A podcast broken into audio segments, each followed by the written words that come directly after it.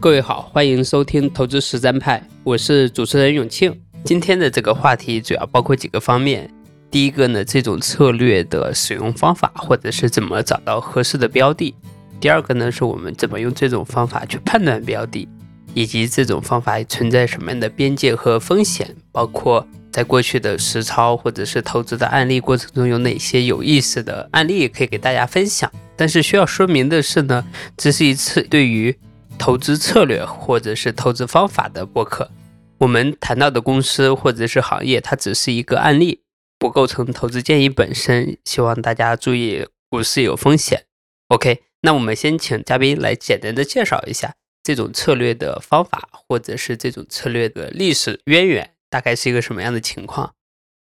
好，谢谢勇气。其实债券式投资是我赋予的一个名字。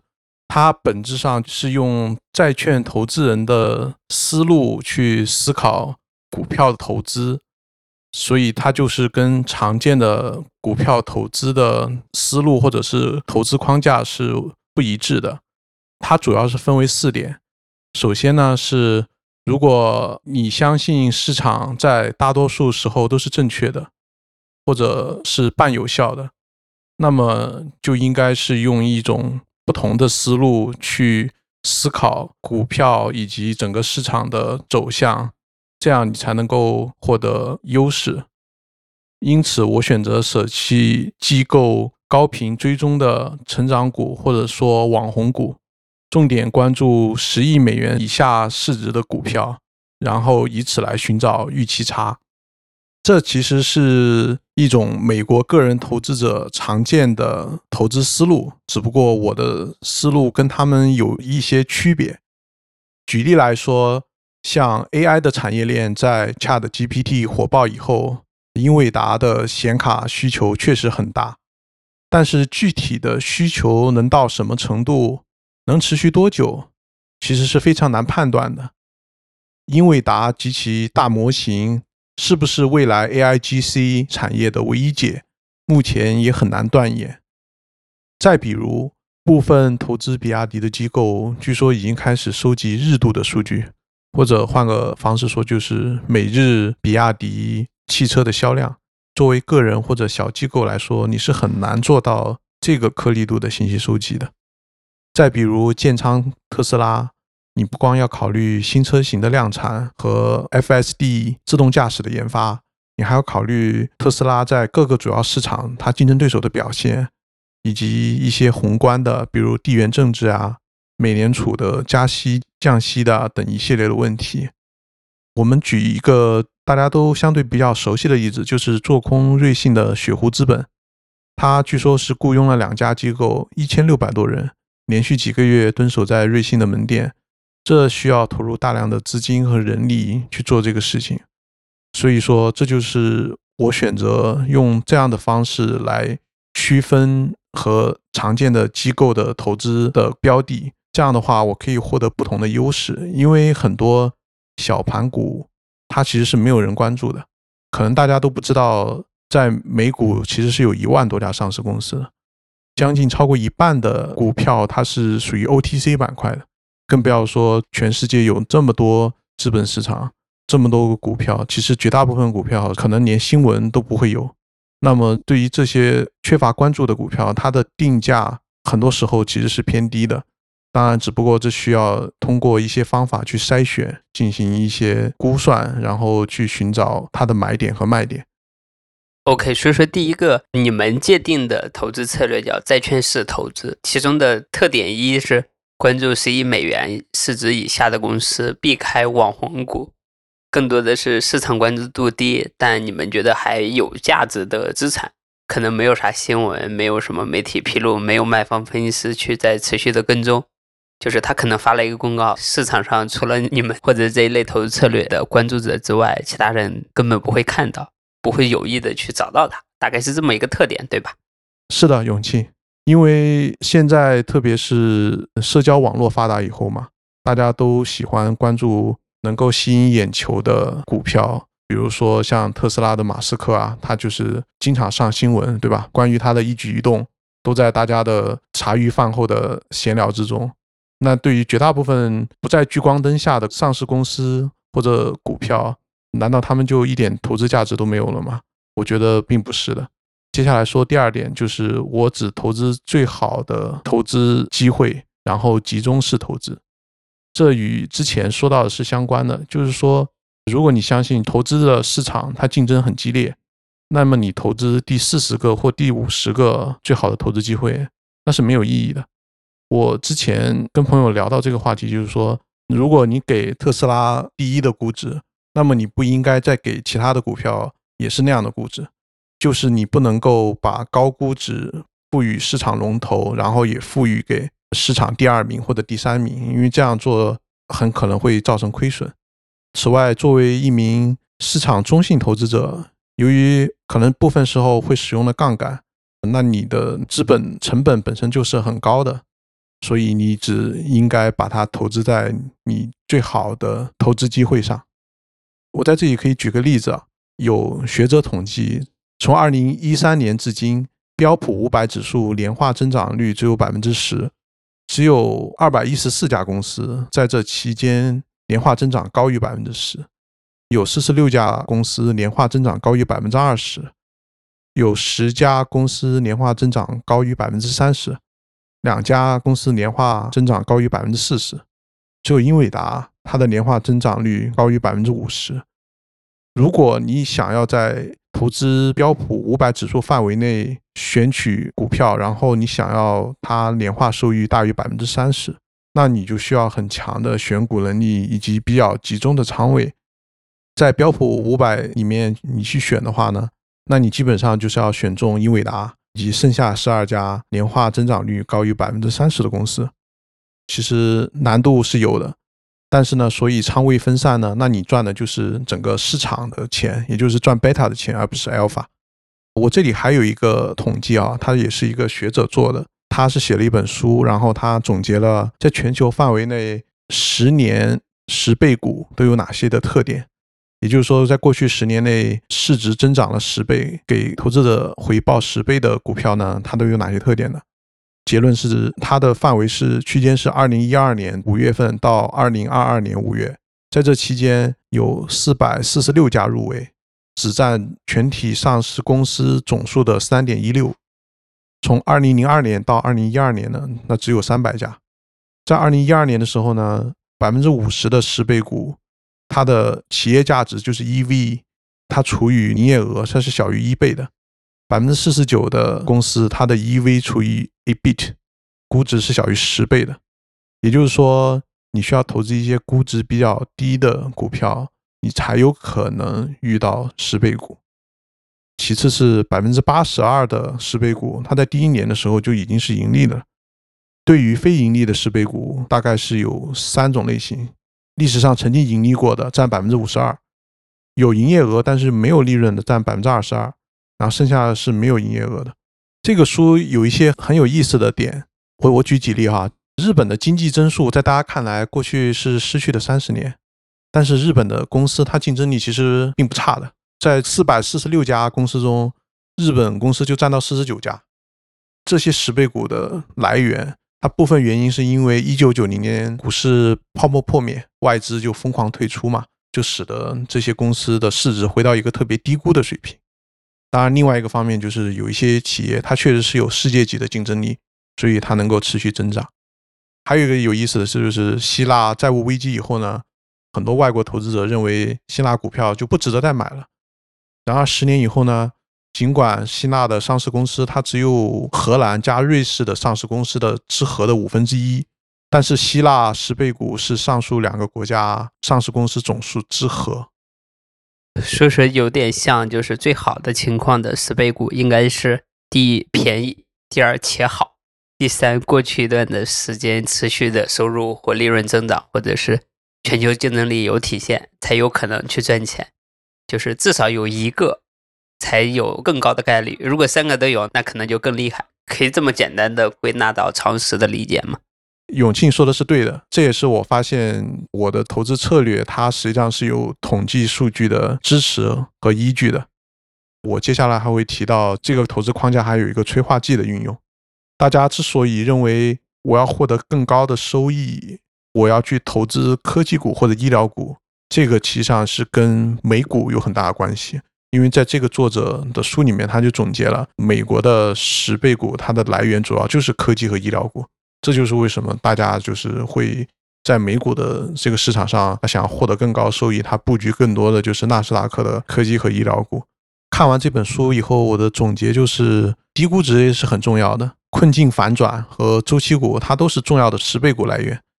对于金融危机，大家也不应该害怕。因为其实这本书就表明了，过去的金融危机它是创造十倍股的重要来源。接下来是第三点，市场中性，也就是阿尔法而而非贝塔策略。这个只是个人选择啊，因为我认为我的技能在于去研究单个公司或者行业的分析，而不是去判断更广泛的宏观趋势。因为我认为你就算是能够预测，那也是非常困难的。所以我的持仓基本上是以一个市场中性的角度去依靠阿尔法来产生绝对的回报。第四点就是安全边际还是很重要的。如果宏观未来你很难预测，那么微观就具体的公司的未来也是极不确定的。因此，始终需要一个安全边际来作为缓冲，以应对不可避免的错误或者可能发生的不好的事情。所以我选择的基于债券式的股票投资，它本质上就是满足我之前说的四点核心原则，为我提供一个角度，然后我通过它来去理解这个市场和潜在投资机会。下面我就介绍一下债券投资者和股票投资者它的区别是什么。通常而言，债券投资者觉得公司的资产价值它是不确定的，他更看重还本付息的确定性。可能会做一个假设，就是说，如果这个公司它现在在一年内或者半年内清算，那这个公司它的价值是多少？这个主要是通过一个第三方的角度，就是说，作为市场参与的第三方或者是战略的一个并购者，他愿意花多少钱去买这家公司？如果他做清算的话，下行风险考虑也是首要义务。也就是说，如果我的假设都不成立的话，这个股票会跌到多少？我的潜在损失是多少？我把这个纳入到投资框架去计算，然后来判断盈亏比是否合适。股票投资者呢，他的思考方式是更看重公司的未来发展，他觉得未来发展是可预期的，他也强调增长，强调蓝海，强调 TAM，就是潜在市场规模。他认为现在的投入都是为了以后的回报，但是呢，他并不考虑确定性。最后一点就是，股票投资者通常只强调上行的可能性，比较少去计算下行的风险。艾默是对比了债券投资者和股票投资者思考方式的区别吧？我觉得，因为国内的话，或者是国际上，其实总体上是做债的人比做股的人管理规模要大了很多。如果按照债券投资策略的话，听起来更像关注于资产或者现在已经有的东西。或者是当下能够获得的东西，股票的话，如果大家的思维还是按照 DCF，按照长期的或者某一个时间周期里面的现金流思维，它是面向未来的。我觉得这是两个策略最大的区别，一个是基于当下，一个是面向未来。但是呢，它可能还有一些交融的地方。对于当前买一个股票或买一个债券，我们获得的确定性的考量，就是确定性的考量这个事儿，其实不同的策略关注的点不太一样。我说，如果是股票策略。有些策略更偏向于市场的热情程度，或者是成长的兑现，或者是接下来的产能或产量的兑现。包括刚才提到说，大家对比亚迪啊销量的预测，包括利润的预测，可能都是对于接下来一段时间是不是变得更好有这么一个想法。但是也有些策略其实也很考虑下行的安全边际的。但只是说，它这个下行的安全边际的计算呢，它不像债券来的那么确定性。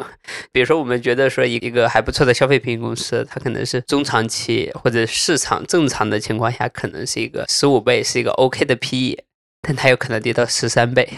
在十三倍跟十五倍之间，其实就有百分之二三十的偏差。如果利润再有百分之二三十的偏差，那其实收入利润加一起。可能会对股票有百分之五十的偏差，那从百分之五十的偏差对大部分的持股人就是一个很难受的压力嘛。但是如果对于债券投资者，你上来告诉你的债跌了百分之五十，他还可能已经觉得说这个公司是不是已经崩盘了？我觉得可能会有这么一些差别。我做一个补充，因为如果有一些听众可能看过一些大师的书，我觉得第一眼看到这个策略的时候想到是斯洛斯，因为说斯洛斯他有很多的持仓，但是他的持仓集中度应该远远低于你们，他不号称。持仓贼多的公司，更有点像分散了做低估值或者是等着资产重估的。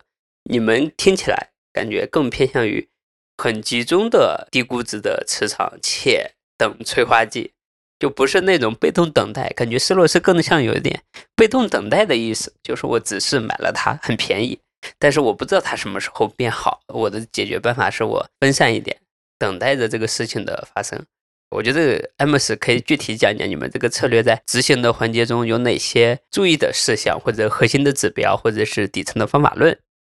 谢谢永庆。投资策略跟斯洛斯的区别，就像永庆说的，就是催化剂。为什么催化剂这么重要呢？其实我想说，大家也能看到，就是因为现在全世界的目光，或者说主流投资者，他越来越把目光集中于网红股，或者说比较大的股票。那么实际上，这些边缘的小公司，或者说它在聚光灯以外的小公司，它是越来越不受投资者待见的。那么在这样的情况下，如果你没有一个催化剂去定性这家公司在未来半年或者一年之内可能会产生一些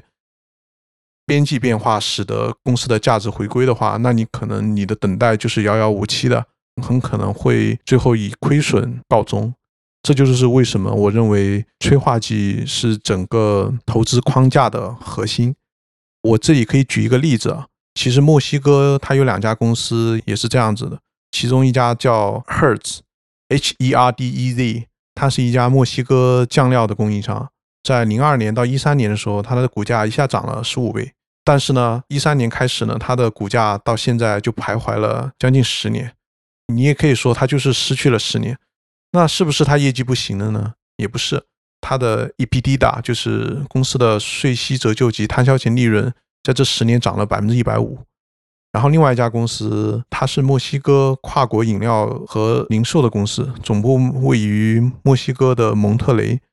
它是有可口可乐授权的装瓶业务，然后也有墨西哥最大的便利店连锁店，它还是喜力的股东，就是喜力啤酒。但是公司的营业利润从一三年的三百亿比索涨了一倍，涨到六百亿，但是股价就是不涨。公司去年还花了十二亿美元并购瑞士饮料集团 Verlora。其实你可以看出来，它其实也不差钱。而且像这种饮料或者食品业务，它实际上是属于必需品，按理来说给的估值应该是挺高的。但是自从公司九七年上市，股价涨了五十多倍以后，他最近这十年就是他失去的十年，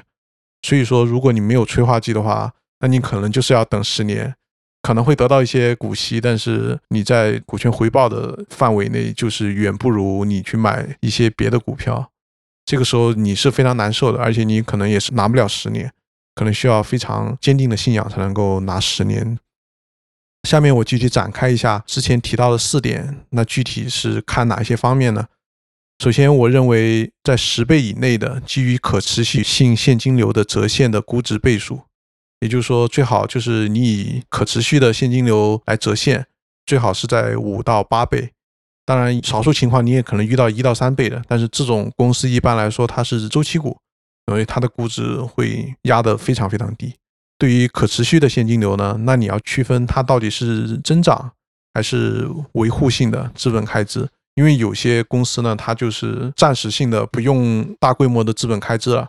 但是呢，并不代表当前的资本开支它是可持续的。比如说，它今年可能就只花了十亿，但你不能用十亿来去估算它的估值倍数，你应该用它长期的资本开支来去计算，不然的话，你可能会得出它一个估值很低的结论，最后你发现它的估值实际上是非常高的。估值呢，是否是有绝对的吸引力呢？是也是基于它的内在价值。和与竞争对手的相对估值，就是横向和纵向的对比。再就是你可以看一下它的资产重置成本有多高，也就是说，如果新的竞争对手他进来了，他想跟他竞争，他需要投资多少钱才能够得到他那样的产能？其次就是重置的门槛有多难，也就是说它是不是有一定保护性质的，或者说还是大家都可以随便做的？就大家也可以看到，像新能源或光伏板块，其实在这一块儿的话，它的重置门槛可以说几乎为零。这也是为什么过去几年像光伏板块的股票跌的比较多，因为产能扩张是比较容易的。再就是说，如果你假定公司现在出售的话，对市场潜在的购买者，他是否有足够的吸引力呢？然后我们也要回顾一下，就现在这个管理层，他过去的资本投资是否产生了足够的回报？到底有没有浪费过股东的钱？他也有可能说换过管理层，但只要说现在这个管理层，他的资本投资。产生了足够的回报，那你就可以把它作为投资的依据之一。然后我们也要观察的就是这个管理层他的和股东利益是否一致，因为有些管理层他就是觉得，不管我能当几年的 CEO 或者是副总，但是我就是要把公司给折腾光，把钱掏空，或者是买一些垃圾资产。这种情况我们也遇到过。再就是，这也是一个作为催化剂的考量，激进投资者他是否入场，使得基本面有变化的可能性。也就是说，在国外有一些投资者他是比较激进的，因为他是试图进入董事会，通过董事会的控制来实现股东价值的最大化。往往来说，有这样的激进投资者进入董事会当了大股东以后呢？公司的股价或者是股息回报都是比其他的公司要高的。再就是看一下它的债务，公司的债务它是不是可持续的，它是不是借了很高的债。这个时候呢，债券投资者他就有个优势，因为有些公司呢，它的债券价格往往是能够反映出它当前的负债表是不是可持续的。因为债券投资者就是我之前讲的，他是比较保守的，他不会像股票投资者来说。看的那么远，他看的就是未来一两年甚至当期的你到底能不能够还上这笔钱，他是比较看重的。这个就是债券投资的思路和股票投资思路的最大区别。概括起来，是不是可以这样理解？核心的就是三个或者四个方面。第一个呢是更多是利润表。或者是基于利润表的话，它算估值也好，或者是算折旧摊销之前的这个现金流也好，就证明这个业务不能很崩，或者是要维持一定的持续性，无论是持续性变好，或者是稳定，或者是资产不能变成一个过去三五年很赚钱，一次资本开始又把钱花完的情况。说白了，就是这个业务最好是一个持续稳定的业务，不要存在。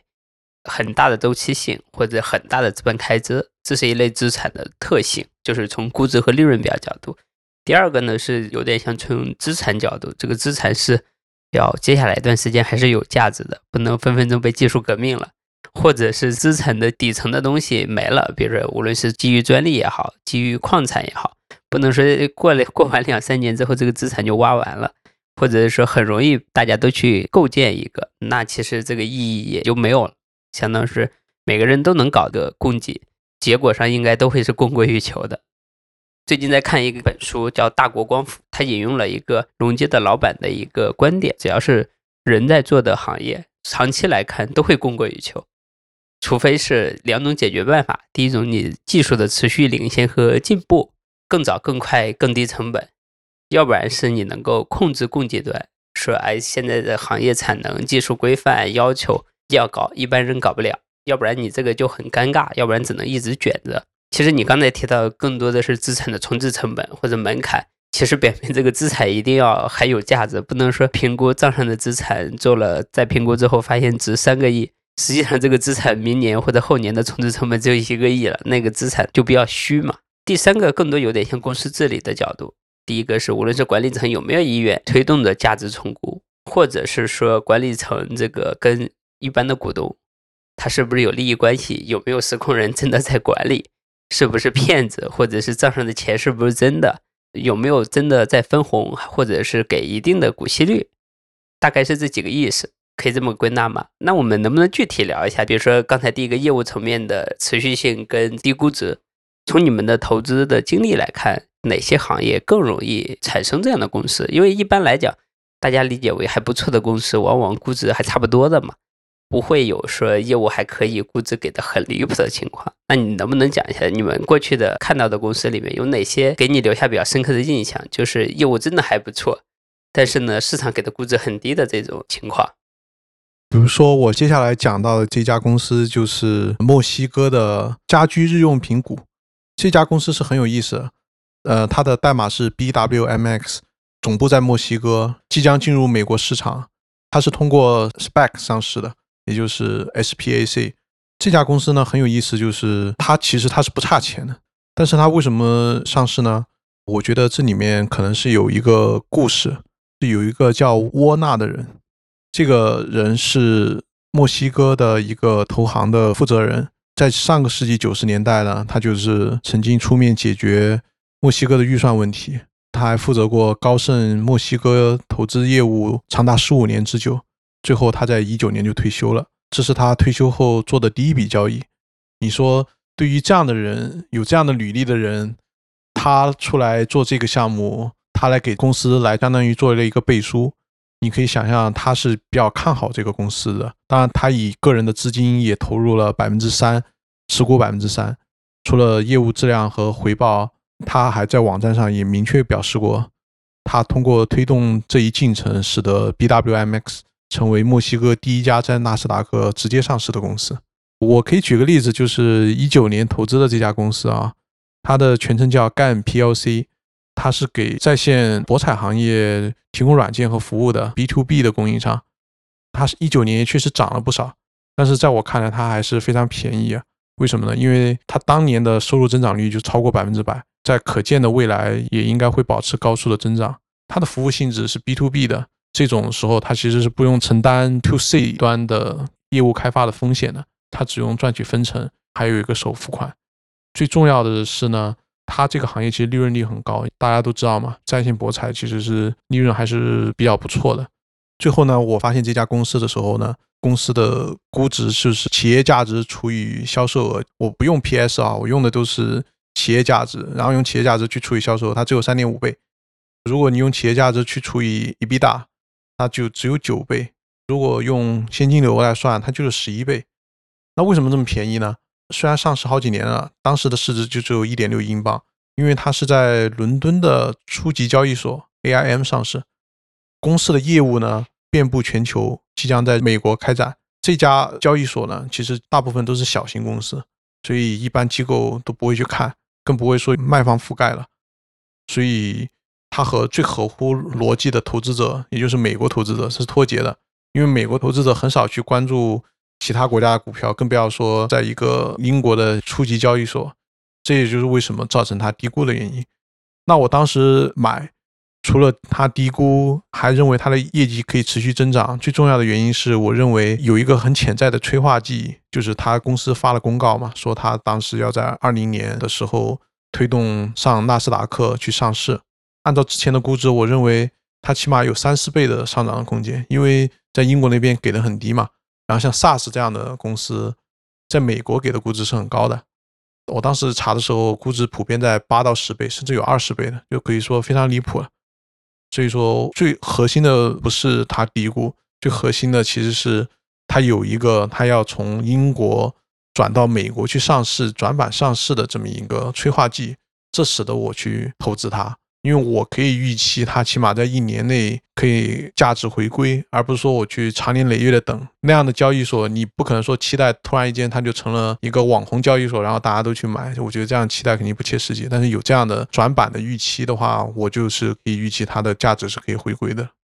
其实这个案例有点像泡泡玛特从新三板到港股，包括之前有个叫华宝的从港股到 A 股，也有之前华西生物从港股到 A 股，典型的是同一个资产在不同的资本市场给了不同的价格，这个其实还是挺有意思的。其实，在这个案例里面听起来就是资产的质量或低估是一个前提，第二个呢是它接下来有一些新的资本动作。让你看到了有新的机会，大概是这么一种情况。那能不能讲一讲，就是你们在评估资产的重置成本，或者是如果出售对于其他购买者是否有吸引力啊？包括过去的资本投资是否有足够的回报，有没有管理层乱搞？这个事情上有哪些研究吗？就是因为很多人对于小盘股的一个很大的担心就是代理机制问题，或者是大股东乱搞的问题嘛，因为它又不像很多公司信息披露那么全面。刚才你提到的一些 OTC，或者是有点像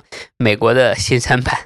或者是美英国的新三板类似的公司，就是信息也没那么透明。那我们怎么知道说作为一个小的机构投资者或者小的个人投资者没有反向被套路呢？这就是我的一个独特看法。我首先会看这家公司，它从市场上到底融了多少钱，它是不是持续性的跟市场要钱。比如说，一家公司如果它的资产不实，也就是说它作假的话，它其实是有动机、有目的的。那目的就是要从市场上拿钱，要么要就是大股东减持，要么就是他说要搞一个什么项目，然后我要从市场上圈钱。所以你会看到，不光他有圈钱的行为，而且你会看到在各种各样的网站上，他会发很多公关稿。在这样的情况下呢，你就要非常小心了，因为一一家不产生现金流的公司，那大概率不是一家好公司。这就是我的一个判断。其次呢，你可以追溯，比如说现任管理层上来以后，他在公司财报和电话会议里面做过哪些承诺，承诺是不是有实现？如果他没有实现，他是因为客观原因吗？比如说俄乌战争吗？还是说是因为公司自己的原因呢？还是纯粹是因为管理层自己的原因？所以这些都是需要区别的。我之所以觉得投资小盘股有安全边际，是因为研究人太少了。也就是说，它本身它在一个低估的范围内，确实有时候是也是会犯错，但是你犯错的成本就不会有那么大。这个有点像低估已经提供了足够好的保护。如果过去一段时间持续的在某一个市值水平，说明大家对它的认知就是差不多，并没有发生极端的业务的崩盘或者很大的变化。同时呢，根据你的观点，就是这些老板们或者是管理层，如果是出来赚钱的话，要么去融资，要不然去减持，要不然把钱花出去。如果钱都在公司里，其实整体来讲还是相对靠谱一点。如果它是现金流很差，你可能上来就把它排除掉了。其实这个事情的评估呢，其实跟做价值投资讲到的叫竞争优势的评估，或者是财务，或者是有没有异常的业务，或者是管理层的，或者是老板的不合规的行为，这些评估方法感觉都是一致的。但感觉跟价值投资它有一个核心的区别，就是对于竞争优势的评估。因为价值投资对于竞争优势的评估呢，感觉很多的时候真的是在面向未来。包括它的网络效应、规模效应，或者是品牌心智，以及有没有客户锁定等等，它更多的是真的是假设的是公司面向三年、五年，按照芒格或巴菲特逻辑应该会更久，就是这个公司有没有持续的竞争优势嘛？但是感觉你们这个评估方法呢，更多是基于当下，就基于当前这个公司的资产质量是扎实不扎实，现金流过去一段时间有没有更好。如果这两个都 OK，接下来又有一定的事件推动着价值的重新评估，这个事件本身就会带来了一个价值的提升。只是说这个资产之前没有人关注，没有人去买，也只需要花一些时间，比很多人去更深入的去看一看，可能已经超过市场上的百分之八九十的人。同时，如果你们是对于不同市场或者是不同的事件或者是这个催化剂产生的影响有判断，你就能够赚到这一部分钱。只是说怎么从不同的市场上，无论是中国的、美国的，或者是法国的、什么意大利的，挖到各种各样的公司，我觉得这个还是挺难的。比如说研究网红公司和成长股公司，有一个好处就是，因为大家的预期和共识很多都一致嘛。涨得最凶的公司，往往大家都可以看到，这种超级公司可能是万中无一的明星。你们这种有点像区域的 KOL，比如说某个三线城市的 KOL，大家觉得说他的广告费也收不了多少钱，但实际上你们研究发现说，哥们儿在当地还挺牛逼的，还是能赚钱的。现在这个哥们儿去上海要开了一个新公司，大家突然发现这个哥们儿有几百万粉、几千万粉，突然按照上海的价格又给他重新定价一下，大概是这个感受或者这个画面感。是的，其实资本市场的变化。有些变化是很剧烈的，但有些地方变化就没那么剧烈，甚至说基本上没有变化。就拿北美的炼油厂来说，现在炼油厂基本上它不新增了，因为重置成本太高了。就我投资过的一家公司，因为现在还有持仓，就不方便说它的代码。它其实就是位于尼加拉瓜大瀑布附近，在那个瀑布呢，它就是区位优势很好。它可以拿到加拿大的比较重质的原油进行炼油，附近其实是没有竞争者的。这就是他后来负债累累的时候呢，他的债券交易的折价依然很低。也就是说，债券交易者认为资产是很有价值，就认为它不太可能会破产。即便是破产，债券也是能够回本的。这就是债券交易者对它的定价是非常有信心，让我关注到这家公司。我关注到它的另外一点就是说，当时换了一个 CEO，大家也很常见。一般来讲，换 CEO 可能不是一个好事儿，但是你也要看他换了这个 CEO 是什么背景的。如果他是一个投行基金的背景呢，可能说明这家公司要出售了。所以我当时想要投资这家公司呢，最主要原因就是所谓的催化剂，就是因为。他换了一个投行背景的 CEO 担任公司，我认为他很可能在半年或者一年之内要出售。但后来发现呢，他其实只是出售了一小部分资产，是为了置换债务。后来他是整个公司要进行转型。为什么转型呢？是因为自从拜登政府上任以后呢，给了新能源非常利好的法案，叫通胀消除法案 （IRA）。这个法案呢，给了很多新能源以及上下游的企业非常大量的补贴。补贴高到什么程度呢？就这家公司，它本身只要大概花一两亿美元去把产能改造一下，去生产可持续航空燃油，也就是给飞机用的，只不过它是可持续性的，大概投资一两亿美元左右，彻底完工以后且满产，它每年的 ABDA 就大概是两到三亿，甚至可能达到五亿美元，这个就是一个非常惊人的数字。绝大部分收益都是来自于政府的补贴。还有包括碳的拍卖及一些其他的衍生收益。总之来说，嗯，像目前这些传统的化工企业，它的产能是非常有价值。然后它这个价值就是来源于宏观政策的变化。其实国内这种案例比较少啊，但也有一些，就是之前我们聊的那个酒鬼酒的案例，来了新股东，新股东更有动力，包括去把股权激励也好，业务模式也好，去做一些改革。国内市场对这个事情其实也有一个投资策略，就是国企有没有做股权激励嘛？一个国企如果是之前没有做过股权激励，突然做了股权激励，并且给了还不错的指标，大家都默认为都能够完成，因为说利益绑定比较一致。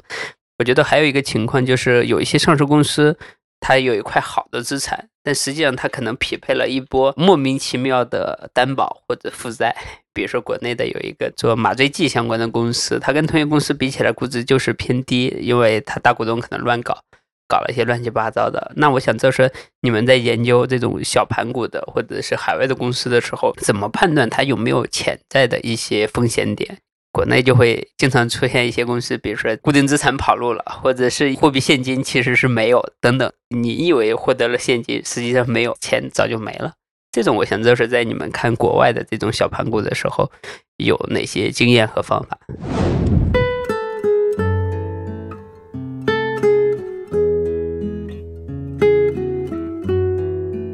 是这样的，像大笔现金突然消失的这种情况呢，至少我的投资是没遇到过。就像我之前讲的，你首先要看他这个公司他有没有从市场拿钱。如果他一直不从市场拿钱，他反而可能会还付股息啊或者回购啊，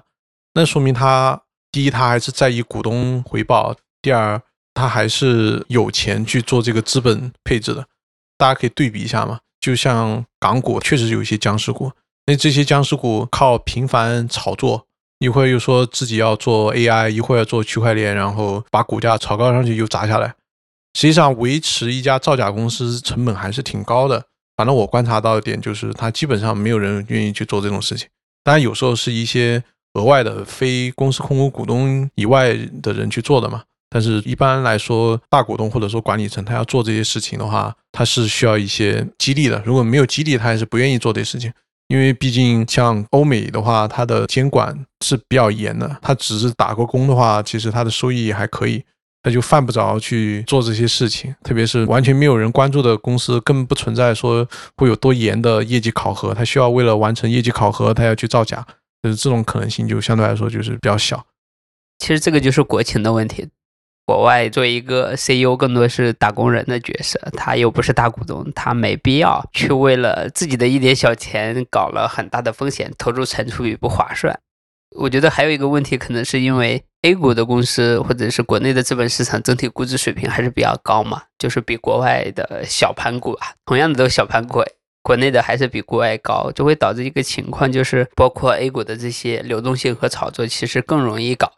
或者是更容易有环境的支持，那这样的话，他去搞一些其他方法来实现他的价值兑现也是 OK 的。但是对于国外的这些公司来讲，第一个是打工人，第二个是法规太严格了，投入产出比不划算，第四个呢是流动性很差，即使他想吹个牛，股票也没表现，那他其实也很难搞。你的意思是，这种资本环境导致了它更容易存在一些被低估的。或者是被资本市场没有特别关注的小盘股的公司有投资价值，大概是这个意思。对，能不能讲一下你们是怎么去找到和发现这种公司的？是有什么样的经验和方法吗？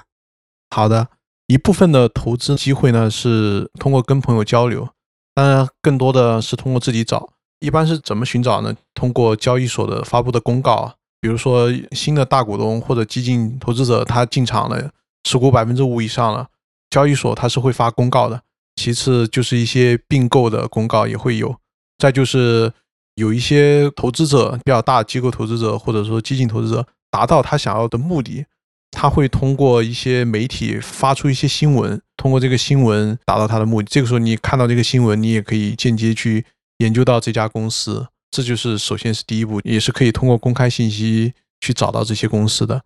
其次呢，就是计算它的下行风险，以及它是不是横向或者纵向，就是跟自己比或者跟竞争对手比，是不是足够低的估值。再就是它的那个催化剂到底是怎么样，它到底是要卖掉呢，还是说它要私有化呢，还是说它是要去其他流动性更好的资本市场上市呢，还是说一些别的方面的催化剂？可不可以讲一下，就是说你刚才提到有几家公司，这几家公司是怎么被发现的？比如在美国的那边有一个炼油厂，感觉还是一个区域型的炼油厂，包括墨西哥的一个家具公司，包括我们昨天聊天的时候你提到的一些这种有个公司想私有化等等，包括你之前也提到过，就是不同的国家对于退市的文件和规则其实还是有巨大的不同的，能不能讲一讲你们的日常的工作流程里面，每天花的时间都是怎么去找到线索和点子的？好的。每天的话会定期检索一下，主要是英语市场的交易所公告，通过特定关键词嘛，比如说并购的合同就是 merger agreement，通过它搜索看一下。然后也有一些第三方网站，它会帮忙收集，通过付费订阅也可以。只不过我还是通过是自己搜的啊，因为我有时候我觉得它找到的可能是偏时间长了，或者说偏主流了，嗯，它的那个套利机会空间没有那么大。这也可以讲一下一个之前遇到的投资过的一家公司，非常有意思。这家公司其实是按照主流投资者来说，算是一个蓝筹股吧，因为它在市场是非常有行业地位的。它是叫 Hunter Douglas，可能做家装行业的朋友可能会对它比较了解嘛。它是全球百叶窗窗帘窗扇的领导者，它实际上是一个家族企业，大股东持有百分之八十四的股权和所有的优先股。当时我看到的时候呢，是因为它正在以六十四欧元每股的价格想进行私有化，但是很奇怪的啊，它的私有化价格是六十四欧元，但是呢，那个时候我看到它的时候价格是六十五点七，为什么会出现这种差距？就是说你的现在的市场价格比你的私有价格要高。我认为啊，这个市场给出的一个信号就是说，他们认为这个公司远不止值六十四欧元那么多，他们想要的是更多。所以很多人愿意为了承担亏损那么一点七欧元的代价去买入这家公司，就想博一个更高的私有化价格。这是我当时从这个价格得出来的一个结论。我又发现了有一些机构投资者在国外的那个报刊就发表了一些评论嘛，就是说认为这个价格不合理。我发现它确实是不合理的，因为这家公司它二十三亿欧元的市值，它在当时一年，二零一九年嘛，也就是说相对来说比较正常的一年啊。它可以拿到八美元一股的盈利，或者是六点八五欧元，这个其实是非常高的，而且它也没有一些债务，就哪怕在二零二零年这样一个比较特殊的年份，它一年也有将近三亿美元的自由现金流，这说明它其实对这个市场很有定价能力的。就这样一个很优质的企业，去以六十四欧元私有化价格去收购啊，大概是五点五倍的 EV，就企业价值除以 EBITDA，或者是十倍左右的自由现金流。但是你对比它其他的同行业比它更差的公司，都至少能给出三倍以上的价格。所以说它这个价格是非常低估的。这就是我当时注意到这个市场给出的这个价格是偏低，所以他们愿意以比当时收购价高一点七欧元每股去买这家公司，博一个更高的私有化价格。等于说是你先看到一个它的私有化公告给的一个价格，然后你又看它这个现在的市场价格，发现比这个私有化价格还要高一些。正常情况下应该是折扣一点，或者比如说九折或九五折，但发现你这个是溢价了一些，就觉得有点奇怪。相当于说是二级市场的投资者默认为这个公司可能会在六十四欧元的基础上，可能到时候要涨价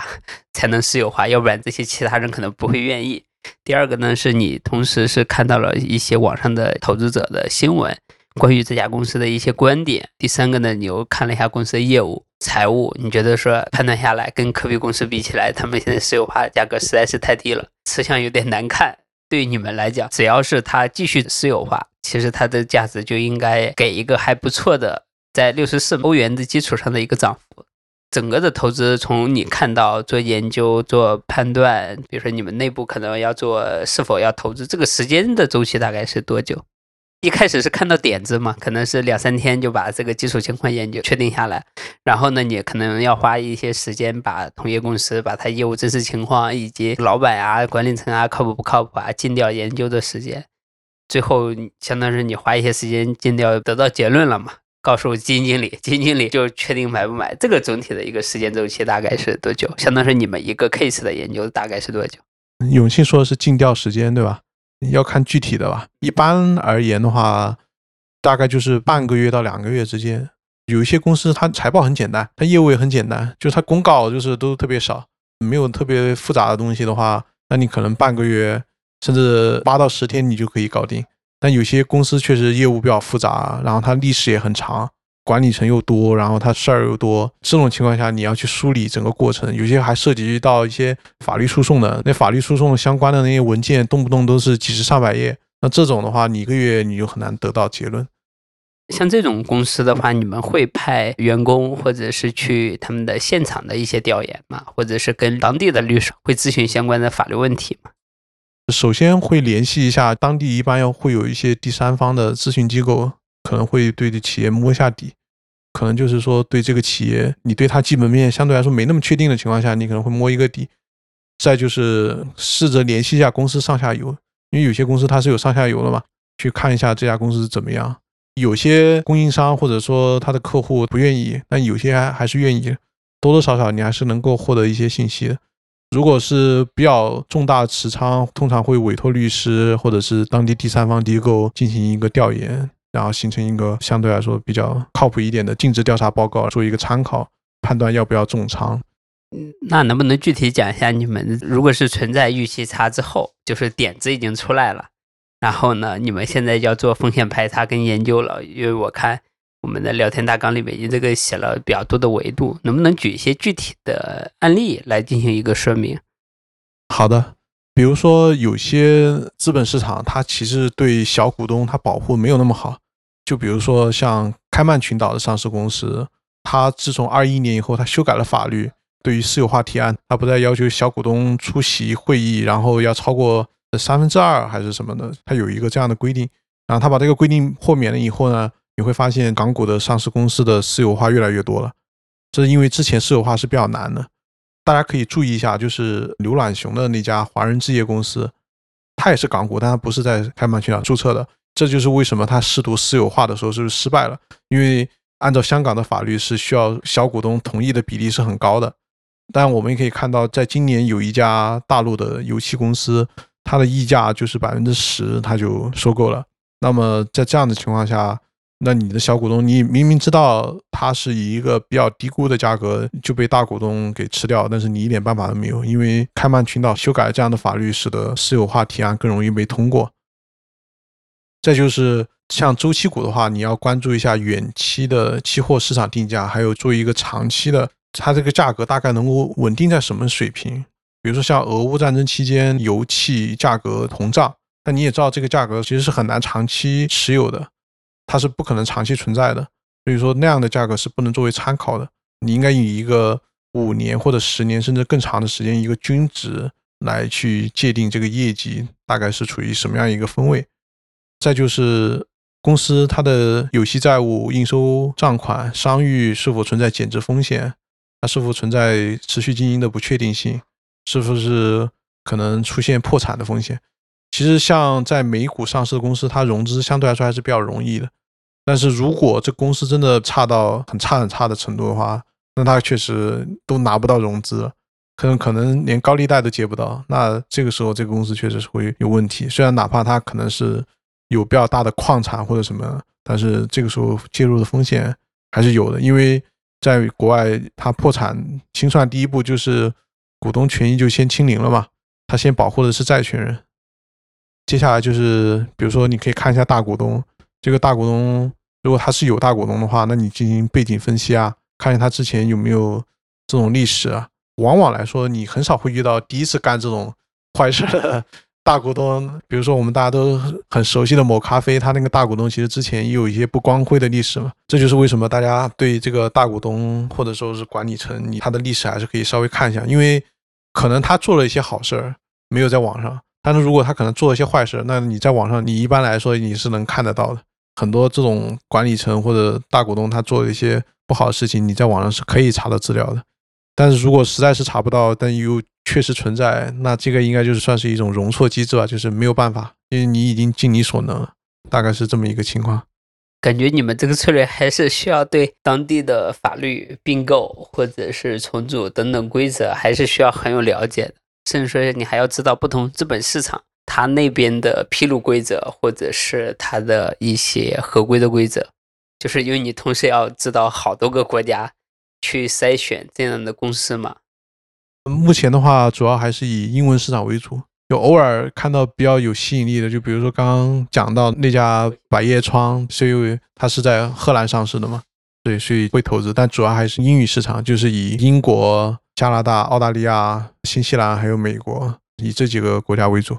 感觉都是发达的国家，对于这个法律相对尊重一些，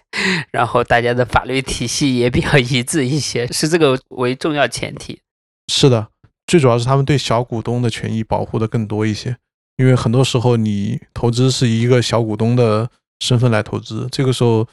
能够在多大程度上保护小股东的利益，也就是保护自己的利益，所以这一点还是比较看重的。那我继续请教一个问题啊，因为我记得巴菲特他是在金融危机的期间，其实是先后私有化过几个公司，无论是他的铁路公司，还是他的保险公司。这样的话，其实对于小股东他就很尴尬嘛。举个例子，比如说这个资产本质上可能是值一百块钱，但是在金融危机期间，它可能只有七十块钱了。这时候，巴菲特或者这类似的超级大股东说：“我八十块，我把它私有化了。”内在价值可能是一百块，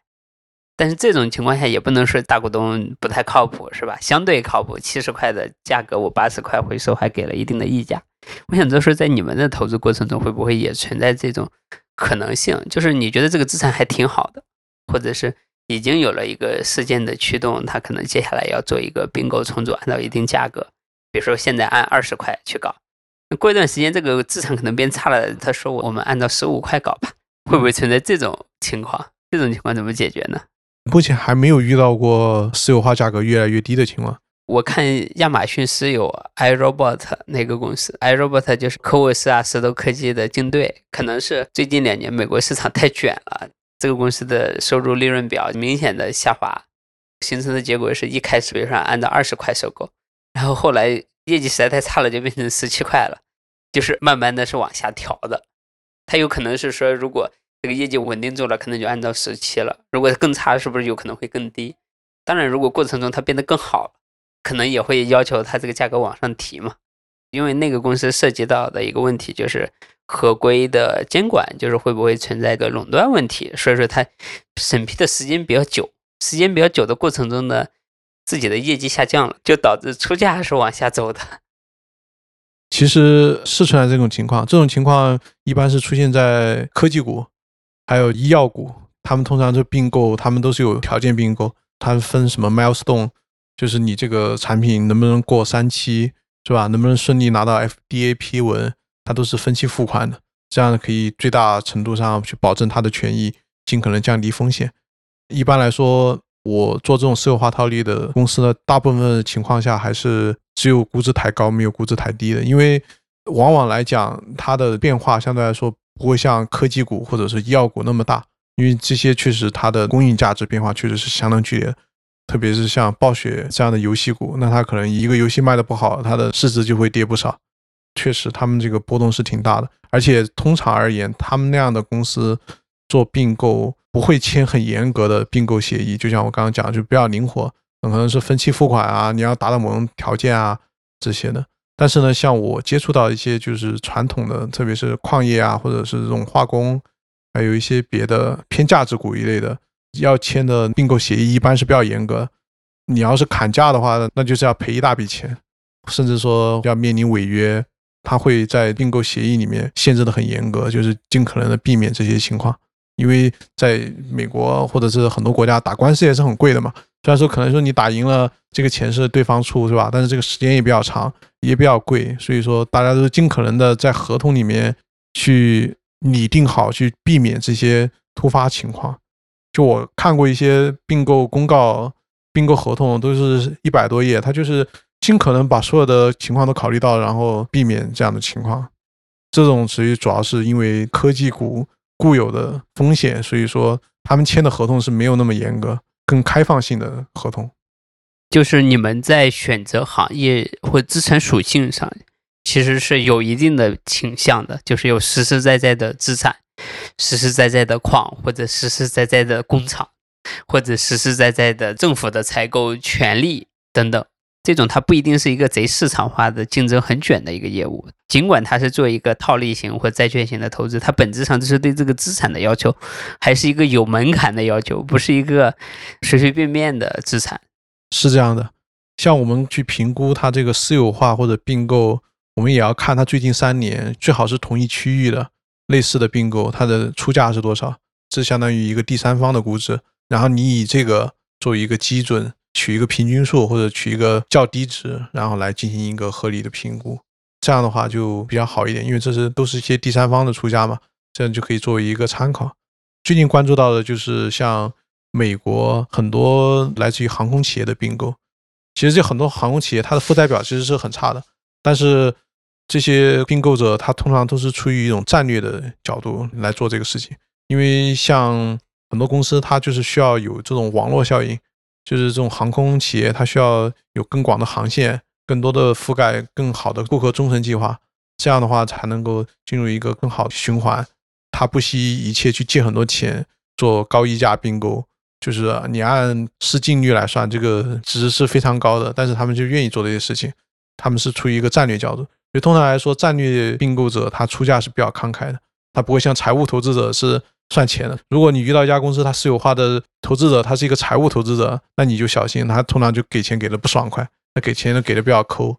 如果是战略投资者，那他给的就比较多。比如说当初扎尔伯格他收购 What A P P，一出价就是一百六十亿美元，是一百四十亿美元加二十亿美元的债务，反正给的真的是天价，当时全世界都惊呆了。但是他是出于一个战略的角度。还有包括 Instagram，当时就是几十个员工，他就十亿美元就买下了。这就是我说的战略投资者，他确实是会给钱给的很爽快，因为他着眼于长期。虽然我们很保守，但我们也是喜欢这样的人来给我们钱。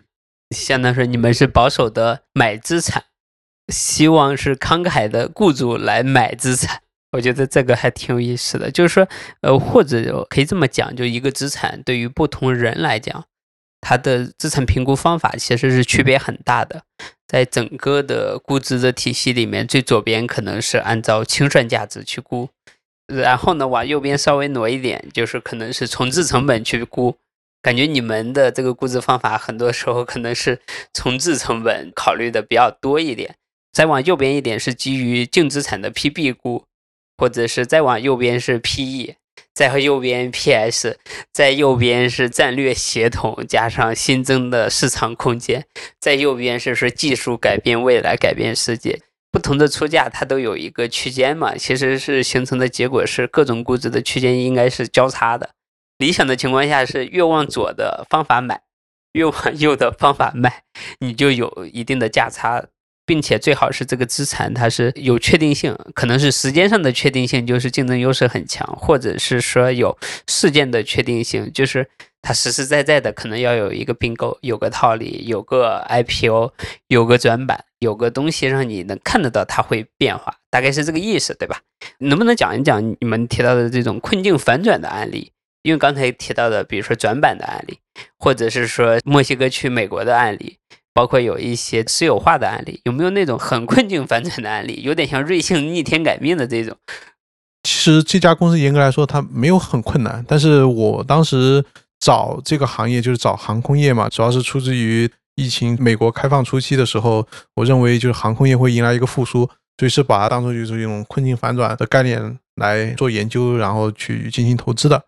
就这家公司是很有意思，它代码就是 HRBR。它以前呢，它是一个生物科技股。它在二零一一年的时候，它在处于发展阶段，它就亏了三百八十万美元，比二零一零年的六百六十万和零九年的一千五百六十万稍微好一点，但也不好看。然后市值也非常低，只有六百五十万，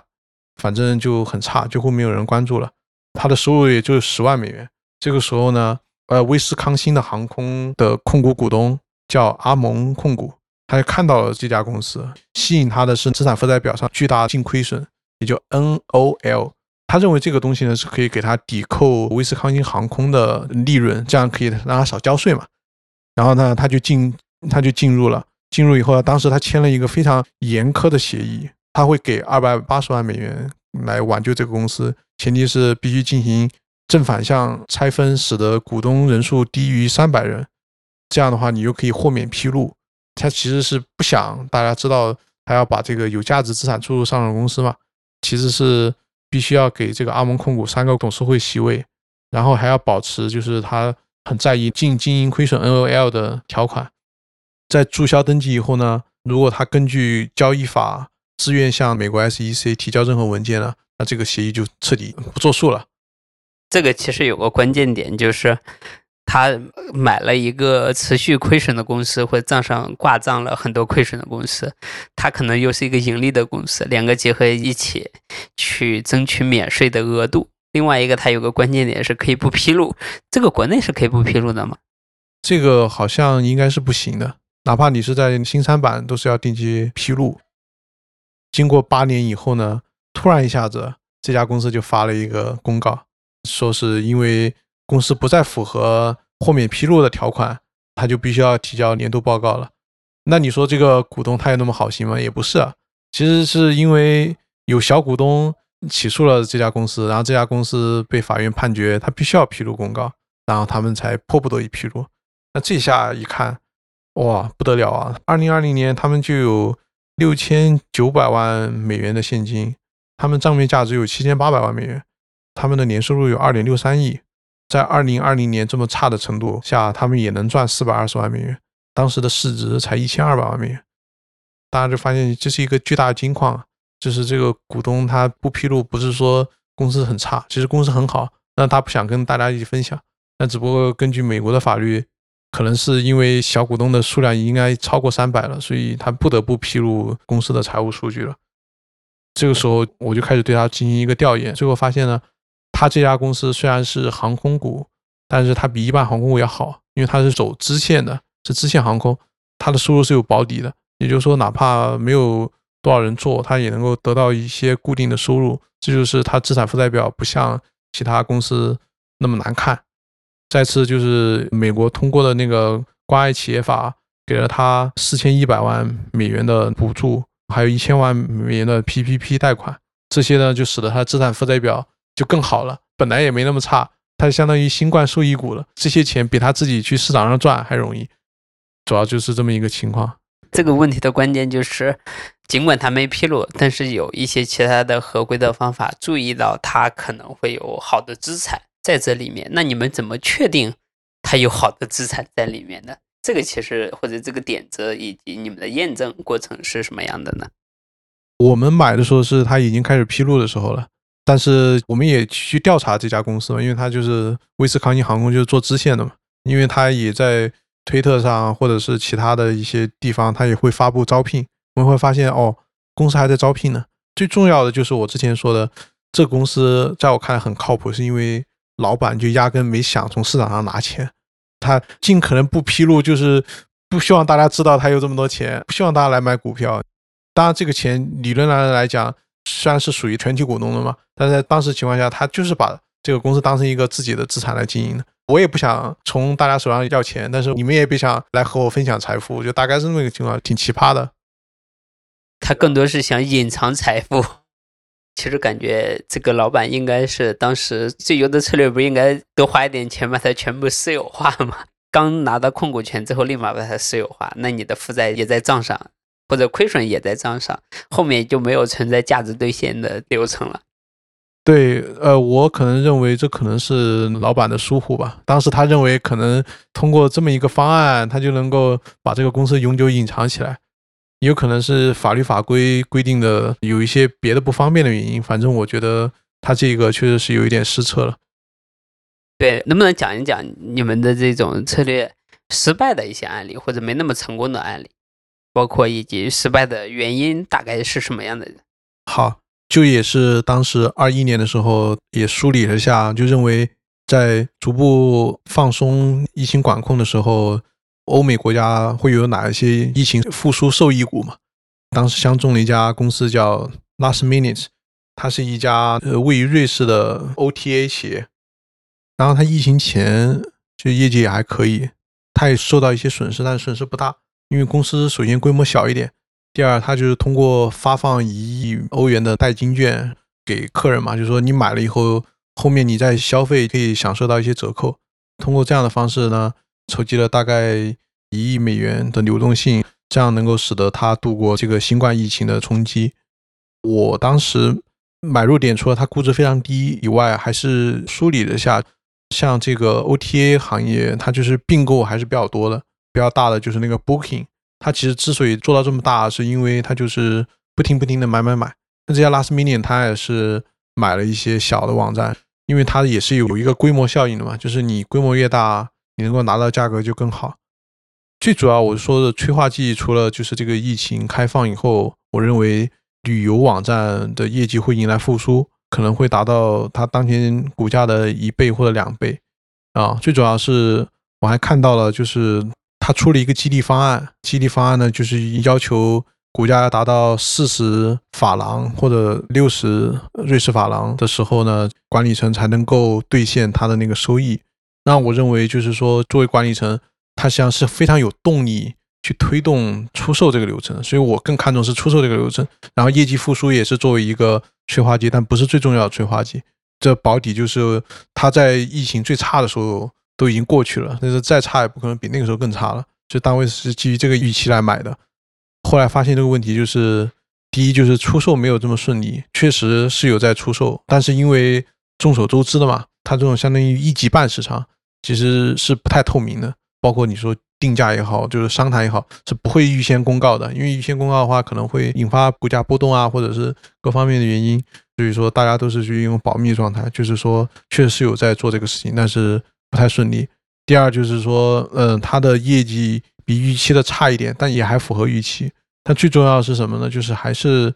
没有及时出售，然后突然瑞士的官方把其中的一个管理层给逮捕了，因为他贪污了大概三百瑞士法郎的当时瑞士官方给公司的一个相当于一个补助款一样的东西吧。这一下估值就跌到谷底。当时我还做一个判断，认为公司可能会加快一个出售进程，因为毕竟。呃，已经跌到谷底了嘛，就是估值也很低了。这个时候你可能就是整个赶紧出售了，对大家对剩下管理层哈都会比较好。但是我们低估了这个事情的进展，就是公司确实没有变得再坏，它也是非常低估了。但是就是出售进展没有。然后 Booking 呢买了他的同行，也在欧洲，但就是没有买它。但是具体为什么原因就不知道。结果是那么个结果。所以说是你们看到 Booking 买到同行的时候，就开始把这个公司卖掉了，就是你们对它最大的期望边际或者催化剂没了。是，然后另外一方面是不愿意再等了，因为这个公司我们布局了差不多两年，发现一些更好的机会嘛，那我们就决定 move on 下一个。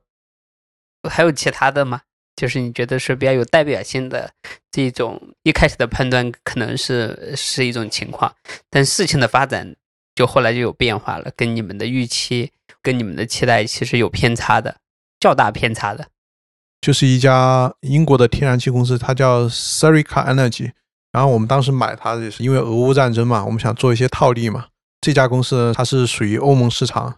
严格来讲，它在英国的北海。它就是拿来去供应欧盟是没有什么问题。众所周知，当时因为俄乌战争，欧盟想要切断从俄罗斯的天然气嘛，然后他们急需寻找替代。那你也知道，这个替代没有那么快。虽然在其他国家有，比如说像那个澳大利亚、卡塔尔或者美国都有很多天然气嘛，但这些天然气是没有管道输送到欧洲去，它是需要船，然后还需要接收设备。这些东西我们当时也看了报道，也找了专家评估，大概是需要三年的时间。那我们认为，在这比较短的时间内，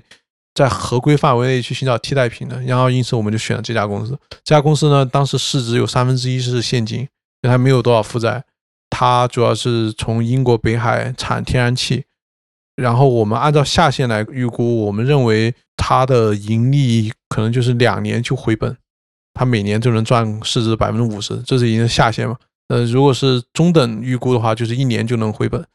但是后来这个事情超出预期是什么？就是英国和欧盟都推了暴利税吧，就是说你这种油气超额利润，它要征税。这些政府们假设的情况是你赚了民众太多的钱，超出你正常合理的盈利区间，超出的一部分要交很重的税。之前的以为是大部分利润可能放到你们公司账上，后来发现政府说你太赚钱了，强行给你分走了一部分。是。其实我们一开始也设想过暴利税潜在风险的，但是呢，我没有想得很深，因为这个公司本身就交很重的税，因为在英国北海，它要交百分之四十的税。我们当时就是低估了，已经在这么高税的情况下，还要交百分之二十五。这个百分之二十五其实是有豁免的，那有豁免的前提是什么？你用于再投资，那就有豁免。但是你再投资的话，你跟股东其实是没有太大关系啊。本身这种周期股公司就是靠分红嘛。再投资进去，那你就拿不到股息，那你就原先的那个设想就不成立了嘛。这也是我们后来止损退出的一个原因，就是觉得整个之前的这个论点就不存在了。还要分享一个，就是北美建筑仓，然后这个我们是中性策略的做空，然后失败了。他叫 James Hardy，他的代码是 JHX，他不是一家杠杆很高、质量差、基本面差的公司。实际上是一个非常优秀的公司，有非常强大的这种执行力。它的主营业务纤维水泥护墙板和背板，它是占据比较主导的地位的。但是呢，当时做空它是因为在利率可能会比较高的情况下呢，我认为美国住房市场可能会存在一个衰退。这家公司的估值也是比较高的，它跟它的竞争对手来比呢，它的估值起码是要高一倍以上吧，可比公司来对比。也看到了公司首席执行官，还有包括竞争对手公司 RH CEO 在上次财报上，他也讲过市场会变得坏，普遍来讲可能至少会跌百分之十以上。但是这个公司自从财报发布以后，它的股价是没有进行像样的调整的，因此我认为它当时和它的可比竞争对手估值差异会收敛，而不是更应该扩张。但最后得出来的结论呢，就是等到它新一季报发布呢，它销量确实下降了，但是它这个公司在这个业务确实是有非凡定价能力，所以它就逆势涨价了。然后它还削减了一些其他成本，也就导致它的那个税前利润率居然保持不变。也就是说，这家公司通过自己消化还有涨价的形式，它就把这个负面因素完全就给消除掉了，所以股价反而就没有跌，然后还涨了一点。所以这个案例肯定就是失败了。在这个时候也总结过，就是说，像这种 to B 的公司啊，特别是有行业地位的，那你做空还是要谨慎。虽然哪怕宏观不行，一般来说，to B 的合作关系更长，但是他的客户不轻易会去断绝合作。那哪怕可能短时间涨涨价或者，呃，什么什么情况，这个时候对于这样的公司要更谨慎。To C 的话可能会好一点，因为对于普通消费者来说，就是是吧？哪家便宜我去哪家嘛。就是说经济不景气了，那你卖那么贵毫无道理。就大家可能看到有一些科炫消费品就卖的不太好。这个我也补充一下，我觉得做多跟做空其实应该是有偏差的。尽管我们研究的都是市场价格和内在价值的偏差，如果是内在价值很高，现在市场价格很低，那你应该是做多。但如果按照做多的话，应该是做多竞争力最有优势的，或者最受益的，或者是最有确定性的那个公司。如果是做空的话，应该是反向，应该是做空偏差最大、竞争优势最弱的公司，因为只要是它竞争优势偏弱，意味着有很多人可以过来搞它，那它下跌的概率就会很高。如果做空一个核心的竞争格局好的品类和公司是很困难的。因为这种公司往往有一些水下的能力，平常的时候你看不出来它特别牛逼，但是行业下行周期里，它还能够应对行业的周期，能够比其他人利润的下降更慢一点，或者叫活得还好一点，那你其实空它的概率就很尴尬。所以说，你其实你看互联网公司也一样，你看二一年二月份到现在，如果你买拼多多，可能发现跌的还没那么多，但如果你买了其他的小的平台，你会发现跌的很凶且没有涨回来的可能性。同样的逻辑，那在那个时间点，也许拼多多也是高估的，也许其他的几个互联网公司也是高估的。那我们不应该去空拼多多，我们应该空一个也很高估，但是基本面更烂的公司，或者更没有竞争优势的公司。这样的话，你的获胜的概率会高一点。呃，因为今天的聊天呢，我觉得还挺有意思的。对我来讲，有几个很大的收获。第一个呢，因为我之前看中国资产多一点嘛，其实。你会发现说这种低估值策略，或者是低估值加套利，或者是你们叫债券型投资等等，这个策略在 A 股市场上很难搞。A 股市场上更多出现的情况是换了大股东，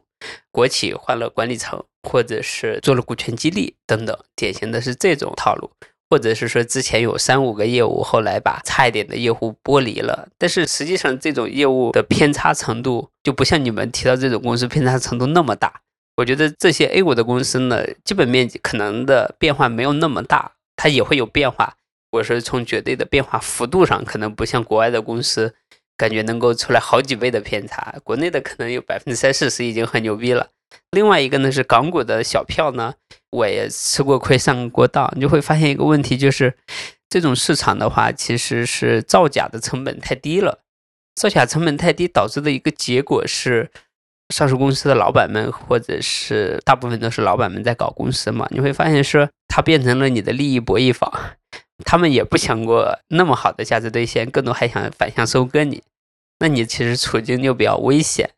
但是在国外的一些市场上，它可能合规的原因，可能是实控人跟管理层的分离的原因，导致的一个结果是，它更有这种环境上价值兑现。那我们和公司的老板或 CEO。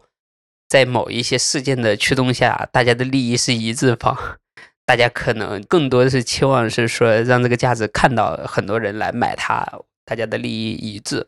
在港股市场上，很多时候大家利益不一致，我们就变成对手盘。对手盘的话，就很容易被反向收割。如果是到美股上，有很多的这种小票披露，实在是很难判断真实的情况，因为有一些是中国资产在美股的。当然有一些小的股票表现的也很好，但是呢，我觉得有一些这种小票的涨跌没有正常逻辑，或者是它即使退市之前，你评估它的资产角度，觉得说离它的这个市值其实也被低估了。比如说他账上现金也很多，这个业务也没那么烂，但是呢，他没有一个很好的事件推动着他价值回归。对这种公司，我觉得跟你聊下来有个很大的启发，就是等着，就是你发现它很好，那你就等着事件出来，你到时候再买就好了。如果它一下子兑现完了，那就看下一个好了。我觉得这个也是很大的启发，就是不同的资本市场的情况下，为什么有些策略更 OK，有些策略不 OK？想表达的一个很重要点是要跟当地的或者这个资本市场的特性是匹配的。我们这边这个策略少的主要原因是。没有那么匹配，也存在一些公司，它是让投资者赚到钱，比如像东方甄选，也是标准的困境反转型，当时的账上钱也很多，然后只是这个业务没出来，后来你看到这个业务出来了，一路暴涨，这个时候你就很难追。但是我觉得这种市场或者这种股票在美股是不是可能涨得偏慢一点，大家的参与的体验感会好一点，这个可能会是一个偏差的地方，包括我们刚才提到的。华西生物啊，或者华宝啊，包括泡泡玛特这种案例，很重要的一个点是，二级的投资者他没有机会去赚这个钱，他更多的是一级的投资机构跟上市公司老板一起实现了价值的兑现。上市的时候就一步兑现了，没有中间状态，没有中间状态，那我们二级的股东其实没有机会去顺便赚点钱。我觉得这是一个环境的原因导致的。第二个呢，我觉得也很有启发的一个点就是，我们看到的不同的投资策略或者它都是有边界的，包括它有它一套方法论和估值逻辑。感觉这个流派的估值逻辑更多是便宜且还不错，资产还不错且有边际变化或者有催化剂，形成的结果就是。买的其实是能看到确定性的，不是那种是长期拿着的这种情况。可能长期拿着更适合的是九十分以上的公司，然后又给了一个六十分或七十分以下的估值。那你长期拿着，你能获得还好的收益。你们这个策略有点像六十五分到八十分的公司，但是资本市场可能给了一个五十分左右的一个估值水平。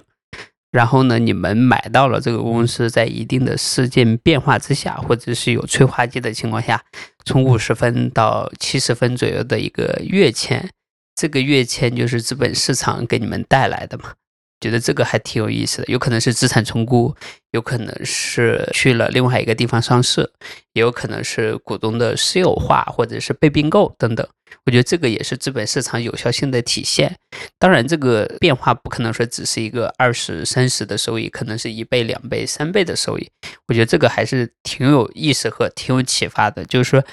不同的策略它都有适用的环境和范围。当然，这个策略我觉得它可能还是有一点。需要注意的就是它的资金的容纳的程度是有限的，就相当于是有的策略可能能容下几十亿、几百亿，不需要那么多人，但这个策略可能还是需要持续的筛选标的、挖标的去验证，需要足够多的人来去参与的过程中。比如说你对茅台研究清楚，或对特斯拉研究清楚之后，你可以买一个亿、两个亿、三个亿都可以买。那你这个策略，因为小盘的十亿美元以下的股票，它的流动性的原因，你没办法在一个单一股票上，你说你买很多钱，因为说白了，你是在等待着这个催化剂的兑现。但是很多的公司，它是时间越久，对它表现越强的，比如像这种有一些顶流的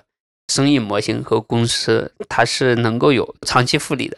说白了，这个是短期的兑现或者是价值重估。我觉得不同的投策略，它投的点不太一样，导致的结果是你还是需要找人持续的去挖宝，去全球各地的资本上、资本市场上去挖宝，挖出来合适的，构建了一个八个公司或十个公司的组合，可能有个十个亿的管理规模，一个股票买一些，然后就等着啊，也不叫等着，就是跟踪着事件的变化。但有些策略，比如说你是。研究了特斯拉，研究了英伟达，确实是足够牛逼的公司啊！这种就是万里挑一的公司，就是能够跨越企业的生命周期，长期的收益还可以。当然，它也有可能崩盘的时候，就是暴跌一波消失了。如果这些公司的崩盘可能会产生很大的影响，但是它可以容纳的资金是有限的。对于一些大的投资机构来讲，时间精力放在一些很牛逼的公司上的投入产出比比较划算。比如说研究了特斯拉汽车产业链，有很多公司都可以发现它有认知的复利效应。感觉你们这个更多偏向于方法论的复利效应。那它这个认知的复利效应，再加上行业的认知或者一些技术的变化，导致它可以持续去挖一个链条上的公司。你们这个感觉有点像一个点一个点的分布在世界各地的资产。它那个有点围绕着几条线在做投资跟布局，我觉得可能这是一个投资策略的选择和差异。我觉得反正这个策略还是挺有意思的。反正国内我看到的搞这个策略人不多，但是可能是跟资本市场环境有关。我们上来的估值都很贵，没有那么多足够便宜的资产。如果有足够便宜的资产，往往是我们要担心财务造假问题，有可能担心资产没那么真实的问题。今天的播客或今天的聊天有什么样的反馈，或者是有什么总结吗？谢谢永清。就是我还想补充一点呢，就是说对于竞购者来说，他们的尽调也是非常有参考价值的。比如说有一些基金或者说上市公司，他想并购其他的公司，那么他们会派出不少人，甚至律师事务所、财务师事计所来进行竞调。这个时候。他们掌握的信息就比我们通过外部的信息做出的判断要更准确一些。这也是通常我会关注一些具有收购预期，或者说已经被出价要收购，只不过现在签的是非约束力的并购协议，而不是具有约束力的并购协议。通常非约束力的并购协议价格就是没有达到收购价的接近范围，因为是有变数的，它只是一个初步意向。但是后面签了有约束力的并购协议以后呢，买方就是有约束的，不能够随意退出了。这个时候风险比较低，但是你能够获利的范围也就有限了。所以说，更多时候去关注产业并购，就是你能够获得一些信息，就是有些企业的资产质量还是不错的。因为龙头企业或者说 PE 或者是第三方的一些其他的基金，他愿意出价格去买，就说明他认为这个资产还不错。然后有一些上市公司，它是能够获得两家、三家甚至更多的企业或者基金来参与竞争性的并购，这个时候它的资产质量应该是相当好的。当然，我们也要排除就是产业非常景气的时候，比如说像前几年新能源的价格，特别是锂矿的价格上涨的时候，是全员疯抢。但那个时候你不能够认为。那个价格就是永远的价格，它只是一个比较产业景气度高的时候的价格。这个时候大家蜂拥而至，并不能说明资产质量好，可能是出于业绩考虑或者别的考虑，他来抢购，并不是一个常态。这就是我要补充的。谢谢永庆，也谢谢各位听友。